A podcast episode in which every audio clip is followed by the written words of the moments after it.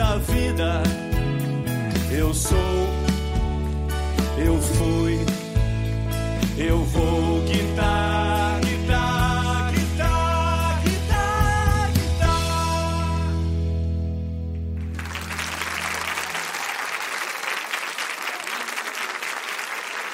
Já se foi o tempo em que fazer chover e ventar eram as grandes façanhas atribuídas a Paulo Coelho. Sobrenatural e milagroso parece ser a capacidade desse escritor brasileiro de vender livros, como se vendem bolinhos quentes. Paulo, o nosso Paulo, já superou a marca de 220 milhões de exemplares vendidos no mundo. É um autor de presença planetária que não deve nada a best-sellers como Ben Brown ou J.K. Rowling.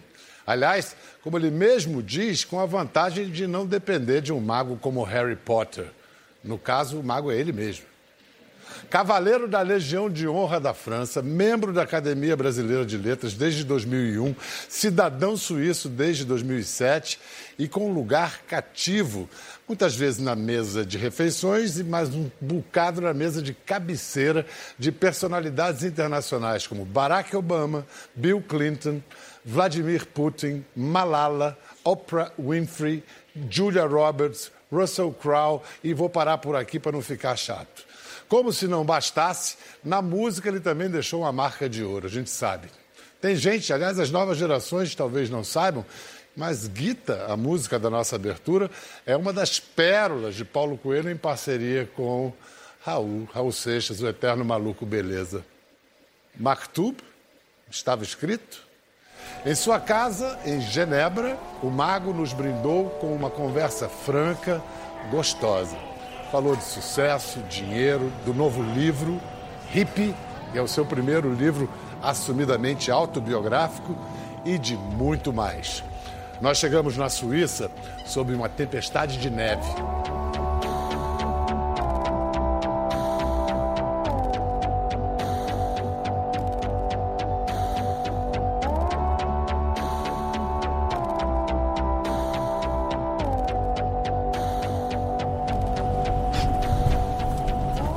Então, estamos em Genebra, tarde de sábado, 3 de março de 2018. Genebra, Suíça, cidade da paz, sede de organismos da ONU.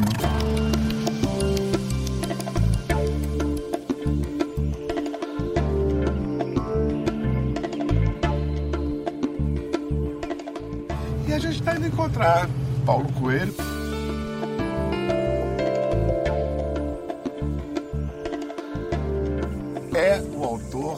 Mais traduzido do mundo. Nenhum autor, por mais de sucesso, foi traduzido para tantas línguas. Dos vivos, ele é o top.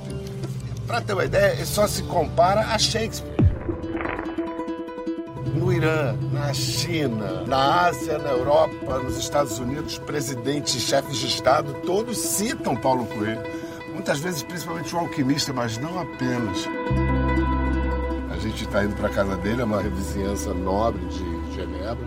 Parte do PIB mundial está bem representado aqui. São muitos milionários. E o Paulo, é claro, se inclui entre eles.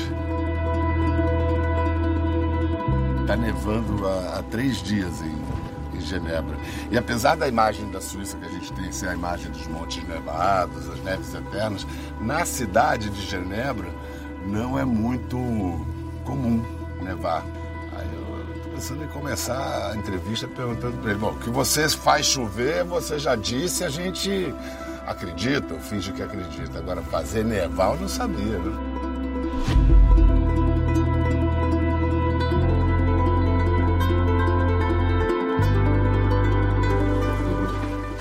Ei, Paulo! Quanto tempo? Tudo bom? Quanto tempo?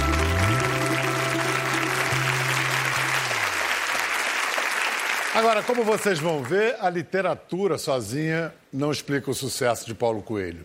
Quem é o homem por trás, o homem que sustenta tal fenômeno de vendas? Sem dúvida, ele é corajoso. O corajoso protagonista de aventuras que a maioria não ousa viver. Eu me lembro que na primeira entrevista que a gente fez, em 97, você estava com cabelo ainda, quer dizer, já um pouco careca, mas cabelo.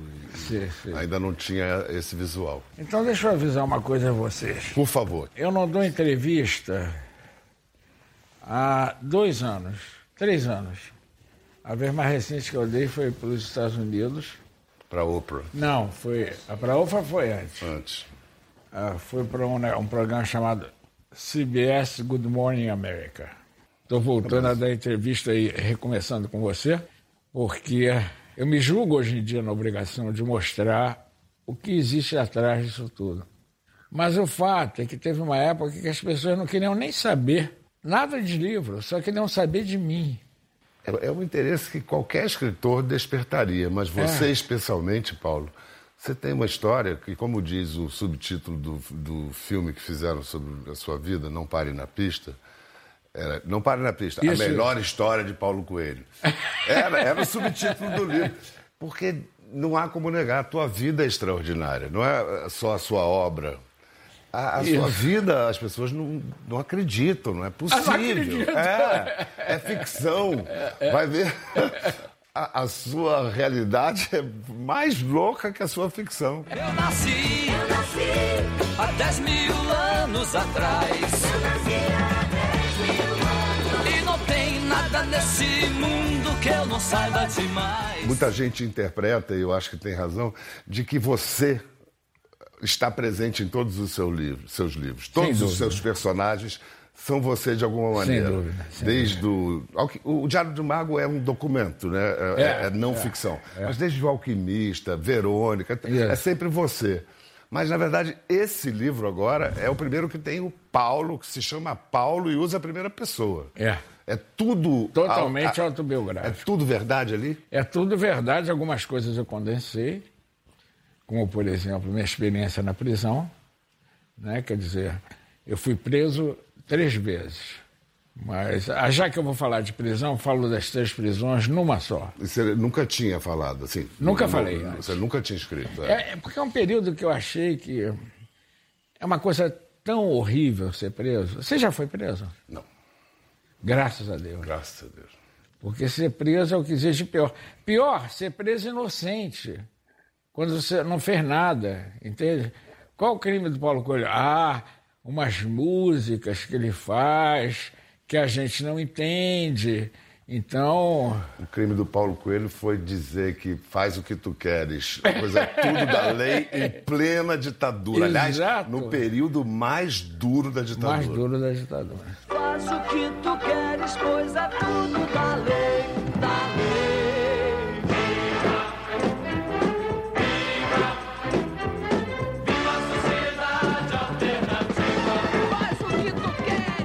sua geração, ela meio se cindiu durante a ditadura. Uma parte estava tão enfronhada no engajamento político que foi para a clandestinidade. Isso. A outra foi a chamada turma do desbunde. Diria. Não, não, tinha a turma dos caretas também. Peraí. É, tinha a turma Porque dos caretas. Era importante essa turma dos caretas e que não aceitava. Quer dizer, isso vai da minha família, né? Que não aceitava que tivesse o cabelo até aqui. Mudou, né? Mas você aproveitou enquanto teve. Entende? E apareceu um movimento hippie. E apareceu aquela coisa que era tudo, sabe? Sabe, era um mundo onde você não precisava falar a palavra politicamente correto. Primeiro porque todo mundo era politicamente incorreto. O, o meu time, né? Os hippies. Né? E a segunda coisa é que todos os valores que hoje em dia as pessoas tentam impor existiam naquela época. A mulher mandava, você tinha uma responsabilidade social. Então era um mundo que ele tinha uma solidariedade imensa pelo próximo. Ele respeitava o próximo. Quer dizer, o que, o que você está dizendo é que o, os ideais do hipismo só foram entrar na agenda política agora, no isso, século XXI. Isso, isso, isso. No que na época era excentricidade, esses meninos é, e tal. É. Agora entrou na agenda isso, política. Isso, é. isso, isso, Seria um personagem. Mas forçado, mas forçado. Quer dizer, hoje em dia a coisa caiu para outro extremo. Você é obrigado a, certas coisas. Né? Você é obrigado a não falar isso, não falar aquilo, não falar aquilo outro. Aí é totalitário do mesmo jeito. É totalitário do mesmo jeito. Quando na época hippie, isso era uma coisa espontânea. O desejo desse livro foi faz, guardar um retrato, dar seu testemunho daquele tempo. Não só, não só.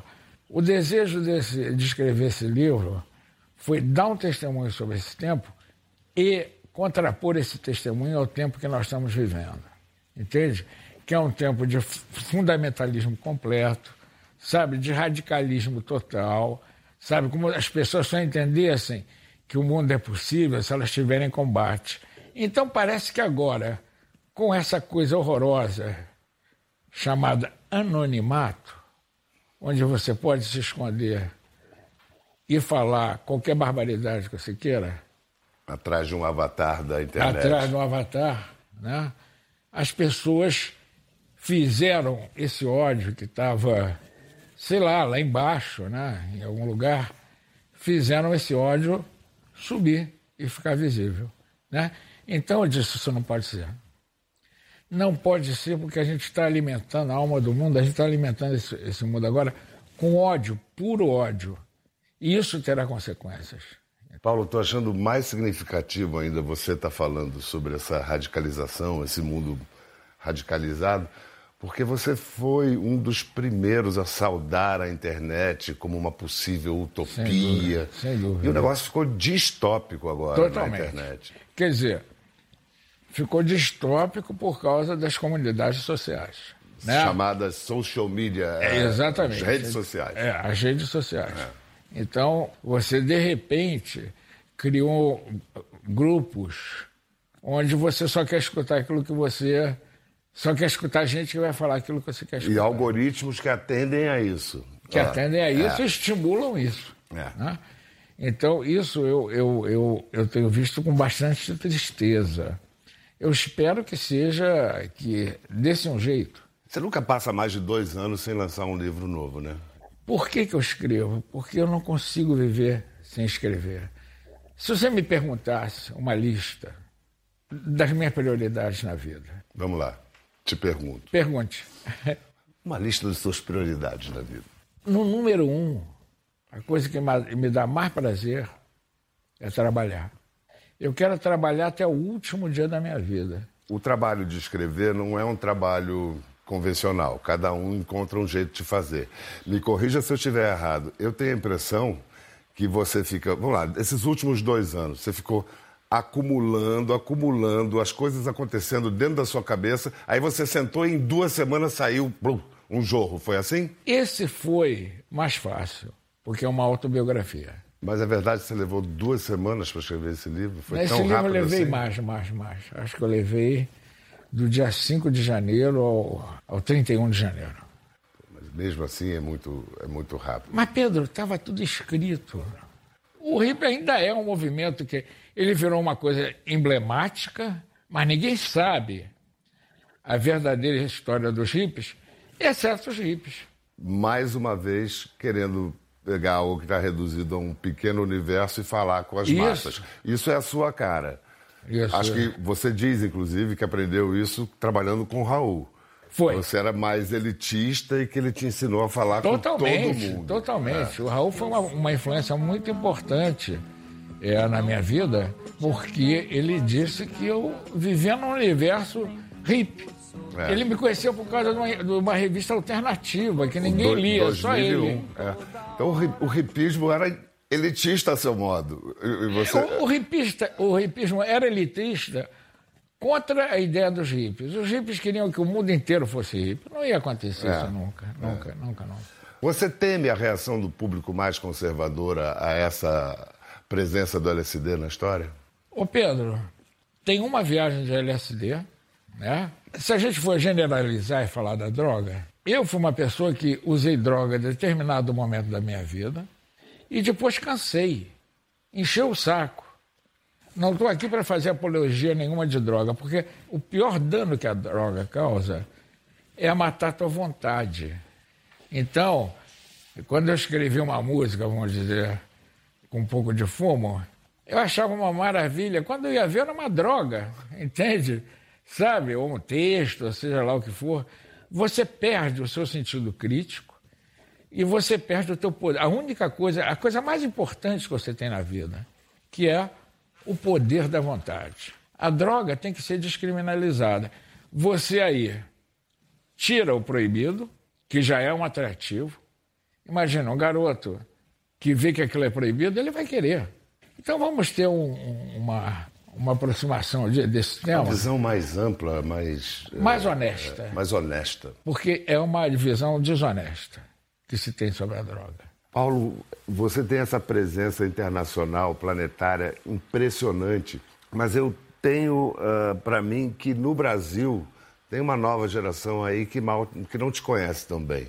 E acho que essa, esse livro e essa ofensiva da Companhia das Letras de reedição da sua obra é um pouco é, essa vontade de reconquistar o Brasil. Porque você vende um milhão de exemplares do, do Alquimista nos Estados Unidos por ano. É. E o Brasil. É. É normal. É verdade? Você quer. O santo é de casa não faz milagre? Não, não. O santo de casa faz milagre. Foi o leitor brasileiro que me levou para o mundo. Não tem outro jeito. Não tem a pessoa que vai falar bem do teu livro e vai vender. Não existe isso. Então, por exemplo, a Madonna falou bem do meu livro em 96. Eu estava até na Turquia. Eu disse, ah, agora vai estourar, porque ela falou bem do Antônio Bandeiras, ele estourou. Não aconteceu nada. Aí o Bill Clinton saiu com o meu livro. Lendo o seu livro. Lendo o livro é. do helicóptero. Ah, agora, poxa, ele, ele eu acho que foi o Kennedy, se não me engano, lançou o, o, o Ian Fleming, né? lançou James Bond. Agora vai estourar, não aconteceu nada. Um belo dia, sem explicação, o livro entrou na lista dos mais vendidos e ficou eu bati o recorde da lista dos mais vendidos do New York Times. No New York Times nunca nenhum livro ficou tanto nunca. tempo e na nem lista vai ficar, porque os pois jornais é. vão acabar antes, infelizmente. Mas o que ocorre é que o leitor brasileiro ele apoia muito, muito, muito, muito.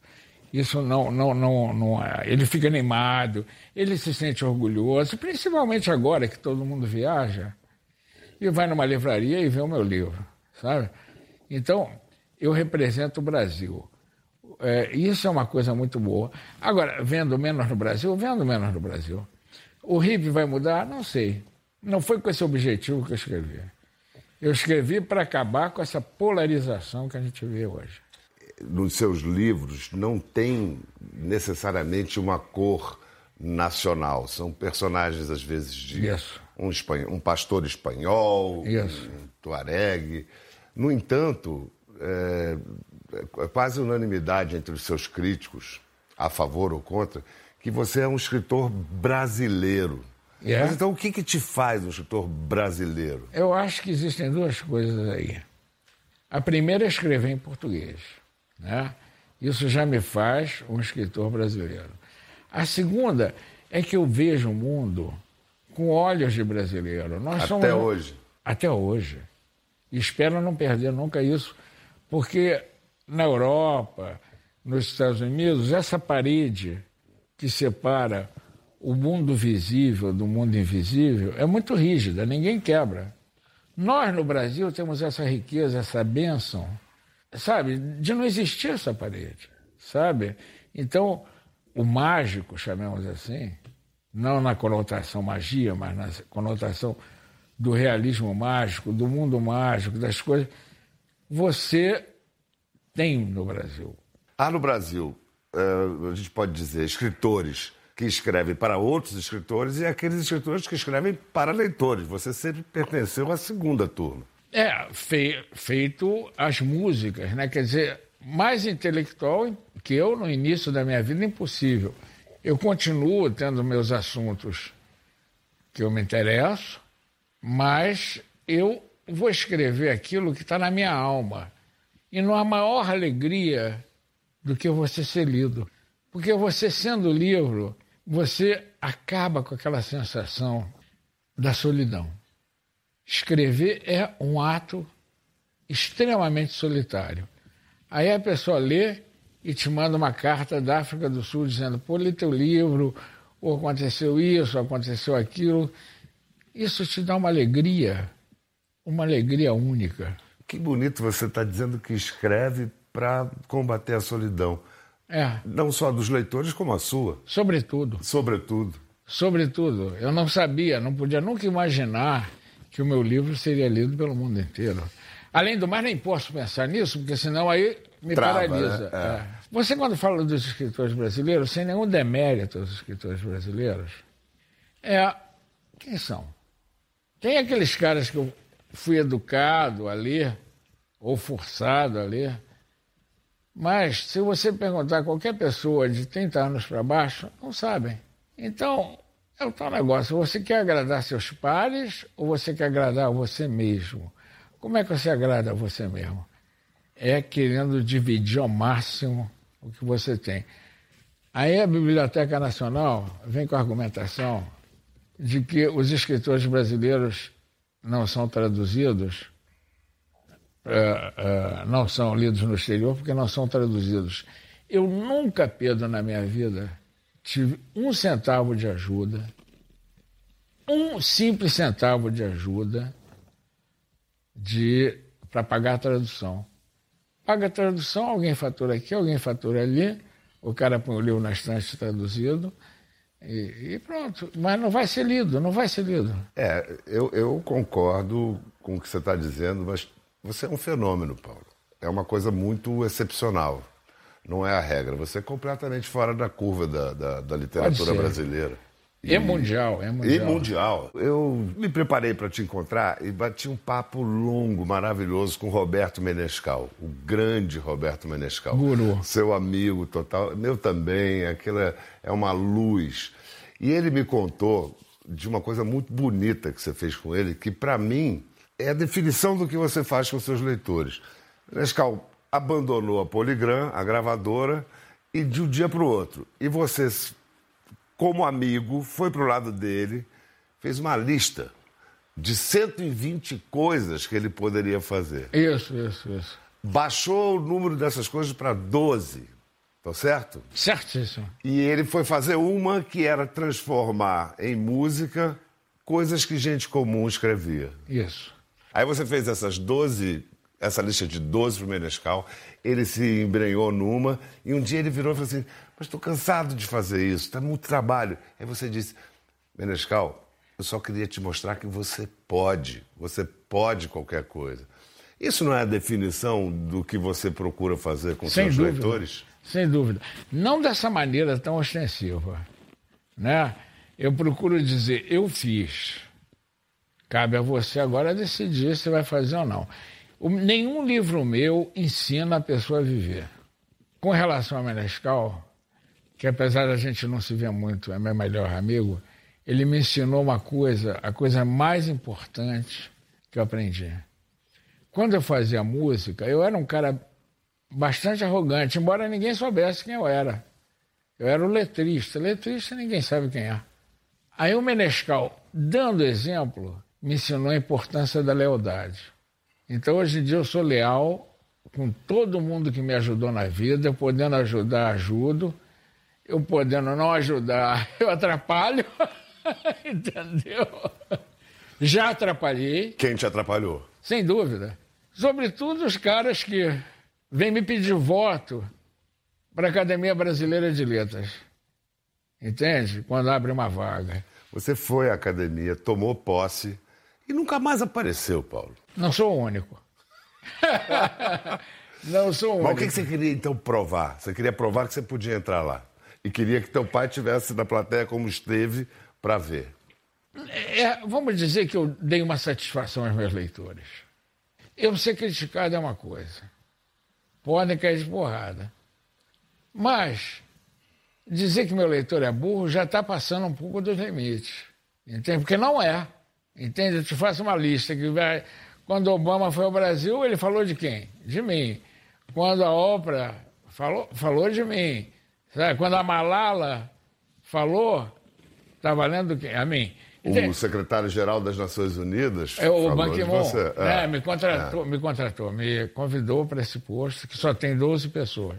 Então, eu entrei para a academia, que foi uma única. E é fascinante. Aí eu entendo por que a política vicia. Eu fiz política fui eleito contra tudo e todos. Os meus leitores, que na época eram massacrados, eu digo, eu devo isso a eles. Eu vou arriscar. Uma vez. Se der, deu. Se não der, não deu. Mactube. Passou. Mas eu já ouvi você falando que você tinha feito uma listinha, lista negra, de gente Tenho, que tinha. tenho. Você tem essa lista? Claro, tanto é que os candidatos da Academia Brasileira de Letras, quando aparece um novo candidato, eu vou lá e digo, vê se o fulano está com o nome limpo aí. aí. Aí aparece lá, Falou mal. em Portugal, na data tal. Eu digo, ó, não vou te votar. Ah, culpa é da imprensa. E aí eu digo, não, mas você deixou. Você entende? tem isso, então. Eu tenho isso. Pedro, desculpe, seis horas, a Cristiane foi lá e me fez um sinal. Eu, a gente sempre erra você de seis horas.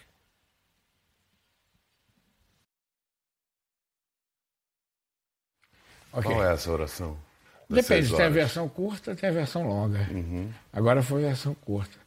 Mas é uma coisa muito íntima. Seis horas. Sempre às seis horas. É, o rigor, né? Aquele negócio. Você tem que ser rigoroso com algumas coisas.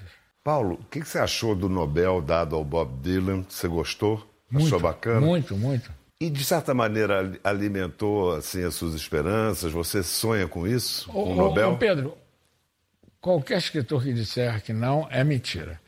Isso dito, naquele ano o Bob Dylan tinha publicado uma. Enfim, tinha um artigo dele dizendo por que, que as pessoas odiavam ele. Porque eu, senhor, é o título da matéria da Folha de São Paulo. Por que, que as pessoas me odeiam, vivem me criticando? Então, essa coisa da crítica é muito mais em função ah, de quem só vê aquilo ali. Sabe? Eu me lembro que uma vez a minha editora, até, não sei quem foi, falou: Ah, mas o Paulo é criticado aqui. Aí a pessoa, o leitor disse: Ele? Nunca li uma crítica negativa. É que você fica tão no seu mundo, sabe, que um troll na internet é, já é capaz de estragar seu dia. Não eu, eu, eu ao contrário, eu me acostumei muito com Eu, isso. eu não tenho imunidade, não. Não devia, porque isso é uma coisa implícita ao sucesso. Você não pode ter sucesso se você não tiver alguém te atacando. Eu sei que você tem um histórico com o seu pai, barra pesada. Você teve muito conflito. Você Será que foi barra pesada? Ah, me eu te pergunto. pergunto. Eu me pergunto também. Eu acho que ele foi um cara hiper rígido.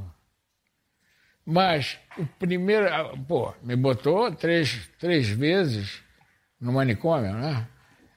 Começa por aí. Né? Mas eu acho que esse primeiro embate dentro da família é o mais importante. É aí que você cria teu espaço. Então, quanto mais rígido o pai, primeiro, você vai pegar os bons valores do seu pai. Né? Segundo, você vai aprender a lutar por- pelo que você quer. E não ser um robô que vai fazer tudo para agradar o pai, para agradar a família, porque onde eles vão morrer. porque- Todo mundo que te ama quer que você seja feliz, mesmo que naquele momento o pai ou a mãe não entendam. Você passou em 2011, tem sete anos, por um sustão. Né? A operação do coração, o médico te deu 30 dias se você não operasse. Sem dúvida. Diante dessa possibilidade concreta da morte, bateu medo? Como é Bom, que foi a sua reação? Eu já tive, eu vou te re- relatar, porque eu, entrei, eu não estava sentindo nada, né? Estava bem, fui fazer porque, enfim, fiz o exame, saí lá da, da bicicleta, o cara disse, vai morrer. Eu disse, como vai morrer? Você está com dois entupimentos, é, você vai morrer, então eu vou te internar agora. Eu disse, a mim não. Eu vou ouvir outros médicos. Aí mandei o exame para vários médicos via, via e-mail. Todos os médicos disseram, vai morrer. Aí eu disse, putz. E eu tive uma experiência, Pedro, daquela, uma verdadeira epifania. Porque eu voltei para casa e deitei antes de dormir, para o dia seguinte operar, e comecei a pensar na minha vida. E eu disse, putz, eu vivi uma vida maravilhosa. eu cometi todos os exageros. Então eu não me arrependo de nada, sabe? Depois eu fiquei um cara completamente tranquilo, sabe? Depois eu namorei muita gente, sabe? Até que eu descobri o amor da minha vida que está aqui dormindo, feito se eu não, não fosse morrer amanhã, sabe? Não está nem aí, está dormindo. Ela sabia, né? minha mulher tem uma sensibilidade. Depois, eu lutei pelo meu sonho, que ninguém acreditava. E depois eu consegui ser escritor. Não só consegui ser escritor, como eu consegui ser o escritor, o escritor mais famoso do mundo. Não é que eu seja o mais vendido do mundo, mas eu sou o mais conhecido no mundo. Porque o, mais vendido é um personagem, é o Harry Potter. Tá? É, da J.K. Rowling. Isso, mas a J.K. Rowling foi escrever um livro com o nome dela. Então, eu disse, pô, eu consegui tudo. Se eu morrer amanhã, eu estou morrendo na hora certa. Não morri, estou aqui te dando entrevista. Como pode se, como pode se constatar. É. Mas, Mas Paulo... sonho, sonho, Pedro, que quando eu for morrer, eu ainda tenho esse mesmo pensamento que eu tive no dia 30 de janeiro, de novembro de 2011 o mesmo pensamento, olhar para trás e ver que vida legal, olha como eu. É. Também não dá um dó danado de ir embora, não? Que isso, cara? Tá tão gente... bom, pô, que pena, vai não, acabar a festa. Não, não, não, não. A festa continua, para começar. Não. Ah, sim. a festa você continua. É um, você é um homem de fé, é, é verdade. Mas Além... um homem. Um homem que não tem a sua fé pode dizer que depois da morte é nada. É uma bobagem, porque ele vai morrer vai passar a vida inteira assim. O otimista e o pessimista é, vão morrer da mesma maneira, mas vão viver vidas totalmente diferentes. Depois de, falar de morte e com uma resposta dessa, vamos falar de amor. No teu livro Hip, o último, mais recente livro, tem uma feliz definição de amor que diz Amor é uma pergunta sem resposta. Eu fiquei tão surpreso com essa frase. Como Pedro. é que surgiu essa? Eu não sei, porque aí que você entende que o livro chegou ao fim. Eu fiquei surpreso na hora que eu escrevi essa frase, disse, acabou aqui o livro. É a última frase do livro. Porque quando você está escrevendo, você está canalizando todas as suas experiências, tudo que você viveu. Tudo... Mas então você não formulou intelectualmente não, não, essa frase? Nada. Os dedos bateram. Os dedos bateram, eu disse, parei, para, para, para, para, para. A, a, partir dessa, desse aforismo, amor é uma pergunta sem resposta, a sua mulher Cristina, que você está junto há 38 anos, é seu inseparável ponto de interrogação? Sem dúvida, sem dúvida. Sempre uma surpresa. Eu estou junto há 25 anos há 38 anos com uma pessoa, mas que foram várias pessoas no decorrer desse tempo. Não vai achar que eu sou o Paulo de 10 anos, 15 anos atrás, ou a Cristina a... Então, o que a gente fez foi se adaptar, se adaptar, se adaptar. Não é verdade? Amor é isso. É uma pergunta sem resposta. A gente volta já e depois do intervalo vamos conhecer a Fundação Paulo Coelho. E como um best-seller como ele encara um dos maiores fantasmas, uma das maiores ameaças de qualquer escritor, a pirataria. Já já. Eu nasci,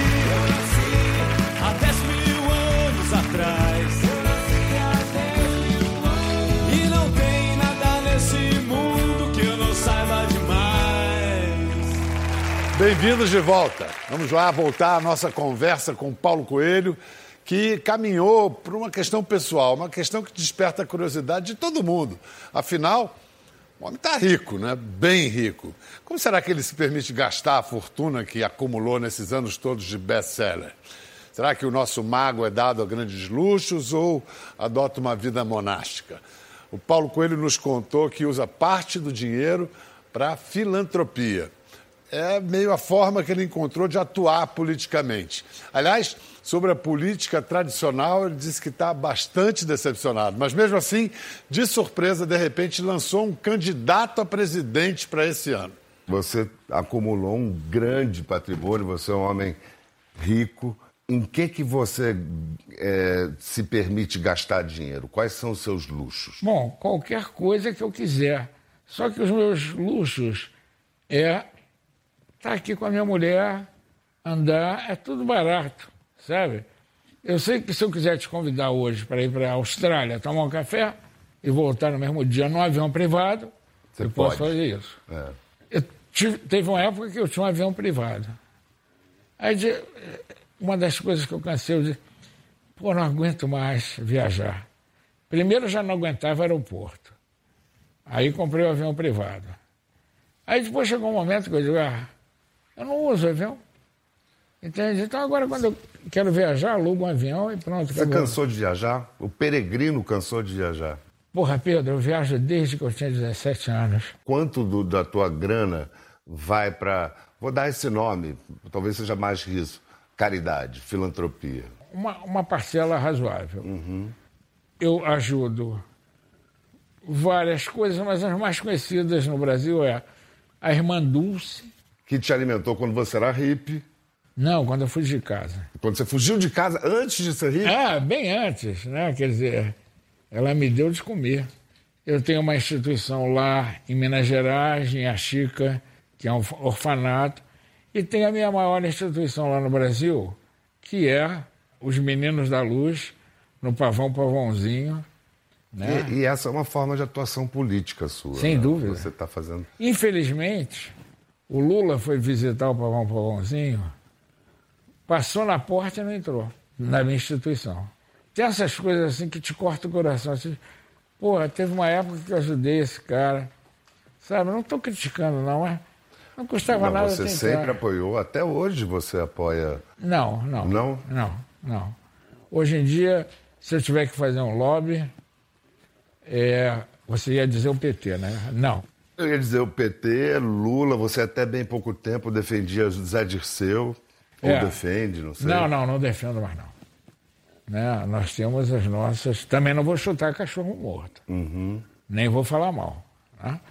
Mas não defendo mais ninguém, tive muitas decepções. Mas você falou, se fosse para apoiar, dar uma voz de apoio a alguém, aí a gente se interrompeu. Seria o, o, presidente da Organização Mundial do Comércio, que as pessoas não têm a dimensão do que é a Organização Mundial do Comércio. Agora o Trump resolveu bater de frente com ele. Olha a encrenca. E ele é um cara, ele é brasileiro, ele é íntegro, ele é honesto, quando ele foi se candidatar, óbvio que o Brasil foi contra a candidatura dele, Roberto Azevedo. Isso, estava tentando dele. lembrar também. É. Então, Roberto Azevedo é um cara que seria o grande presidente do Brasil. Porque qualquer pessoa, quando atinge um certo nível de conhecimento, de política, de economia, disso, daquilo, precisa ser muito macho, e, e, precisa ter muitos bons contatos. Então ele é um cara respeitadíssimo. Você sabe que nesse ano eleitoral, que está todo mundo esperando acontecer alguma coisa, você acaba de lançar a candidatura eu dele. Eu gostaria, né? eu gostaria, eu gostaria, porque. Mas é o teu negócio, é um cara que não vai cooptar com esse Congresso que a gente tem, entende? E aí você pergunta do meu dinheiro, né? Quais são os meus grandes luxos hoje em dia? É ajudar quem me ajudou. Eu criei uma fundação, eu não tenho controle, quer dizer, o governo aqui é que e, e o, a diretoria que manda. Agora a fundação e o instituto se fundiram, se são fundiram. uma coisa só. É, é, é.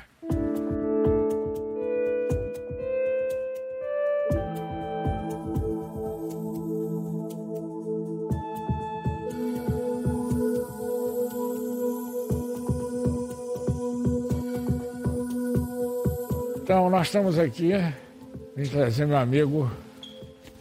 Essa é a Fundação Paulo Coelho. A Fundação Paulo Coelho.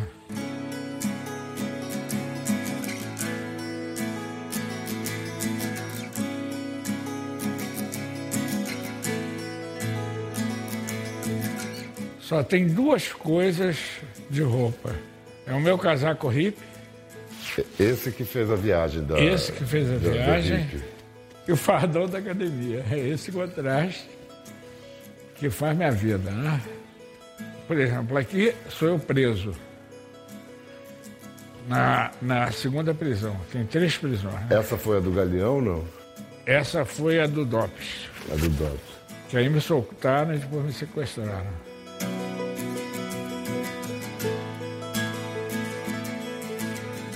Aqui a coisa mais importante que é a minha primeira máquina de escrever. Que eu ganhei do meu pai quando eu fiz 15 anos, uma Smith Corona. E aí você escrevia o diário? Não, aqui, aqui, aqui era realmente eu era criança. Eu escrevi o diário nessa mesa. O alquimista nessa mesa.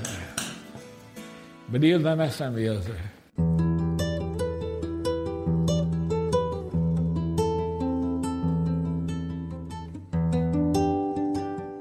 Aqui é uma decoração mais importante que eu tenho, que é a Legião de Honra. Oficial da Ordem das Artes e das Letras. É.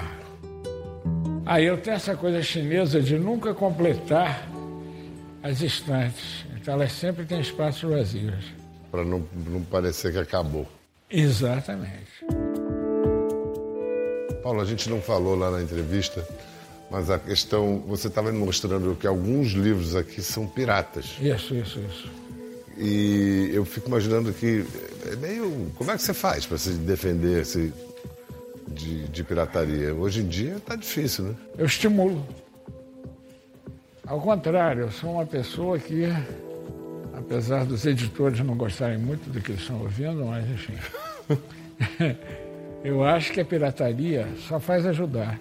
Porque não deixa de ser feita aquelas medalhas de lá, uma medalha de honra. Então, onde eu sou pirateado do começo ao fim, nos países árabes. Em plena guerra, os caras estão lá lendo. E eu fico muito impressionado aquilo que em algum momento a gente falou, que o escritor quer ser lido. Entende? Você vai parar, vai deixar que o escritor seja lido? Não.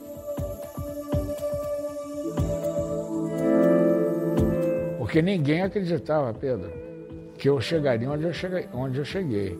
Os meus críticos todos desapareceram e ficaram os leitores. Bom, a gente vai ficando por aqui. Vamos encerrar com a música do Raul e do Paulo, que o Paulo escreveu a letra dedicada ao pai dele, meu xará. Vamos lá? Muitas vezes, Pedro, você fala sempre a se queixar da solidão.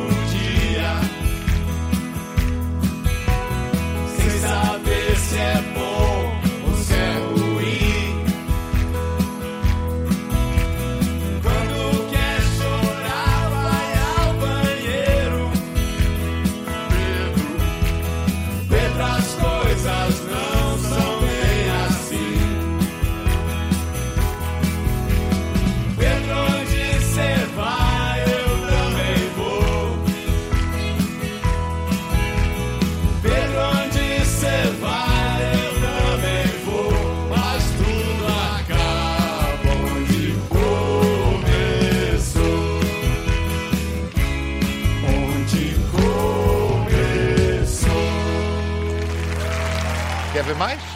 Entre no Globoplay. Até a próxima.